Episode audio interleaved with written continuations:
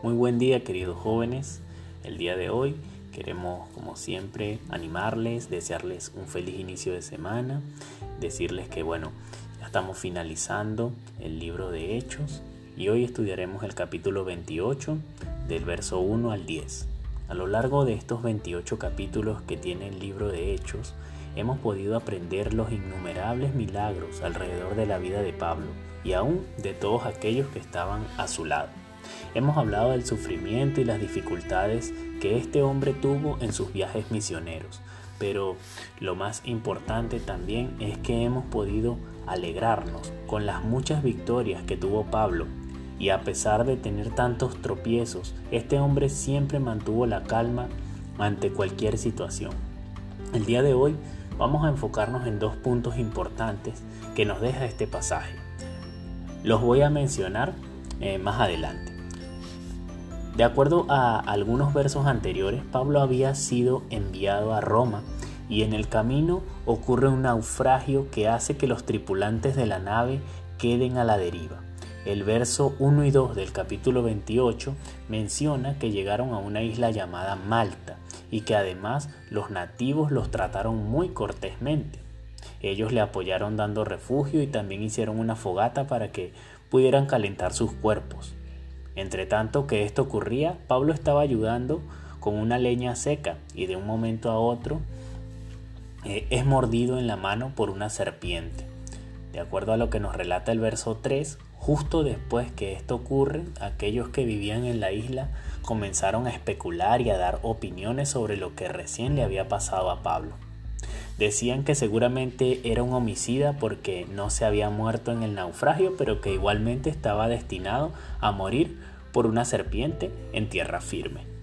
Aquí vamos a mencionar el primer punto sobre el cual debemos aprender en este día, y es que el ser humano es tan hábil para hablar de una manera incorrecta que a veces podemos quedar asombrados del nivel con el cual lo hace.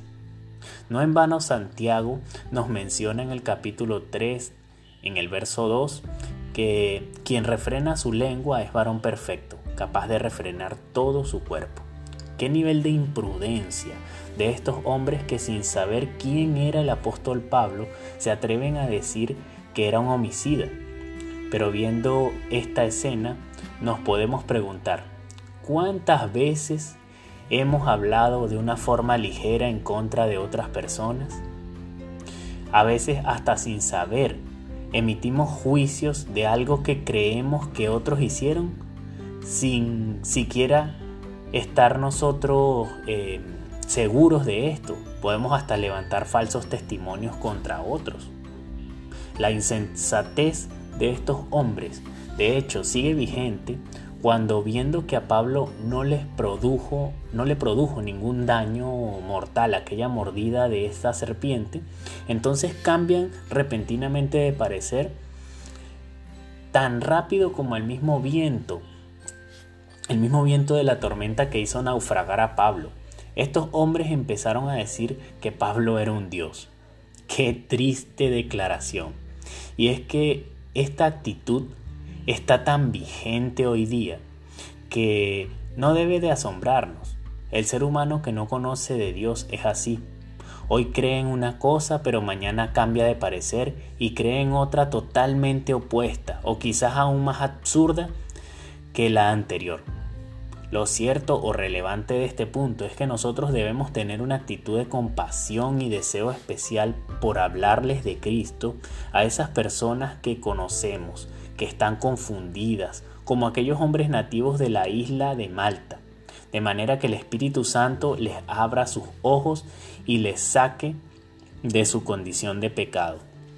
El segundo punto interesante lo vemos en el verso 5, que dice, pero Pablo se sacudió la serpiente en el fuego y no sufrió ningún daño. ¿Qué tal tranquilidad tuvo Pablo después de ser mordido por una serpiente? El texto no especifica qué clase de serpiente lo mordió, pero sí detalla que los lugareños conocían los resultados posteriores de una mordida.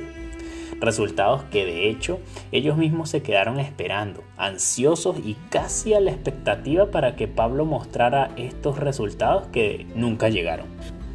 Es frecuente que el mundo espere que el cristiano caiga, peque o haga algo malo para señalar que ninguno que se haga llamar seguidor de Cristo o se crea moralmente correcto puede hacer las cosas bien. Esto es normal, es algo común de esperar, ya que debemos recordar que la sociedad está gobernada por el mismo Satanás, así que no hay mucho que esperar de ella. Lo que más me llena de gozo es aquella paz y quietud con la que Pablo tomó esta situación. Solo sacudió su mano y continuó haciendo lo suyo, que era predicar la palabra de Dios y sanando enfermos. Entonces, ante este ejemplo de vida cristiana, ¿qué piensas hacer? ¿Seguir viviendo atemorizado por las acusaciones de este mundo? ¿O vas a sacudirte las dificultades y hacer la obra para la cual fuiste llamado? Es algo que te dejo para que tú puedas reflexionar. Entonces, jóvenes, debemos caminar en la fe de manera que otros puedan ver en nosotros esa paz que solo viene de Dios. Seamos de impacto para esta sociedad, así como Pablo lo fue para los habitantes de la isla de Malta. Que Dios les bendiga y les regale una maravillosa y bonita semana.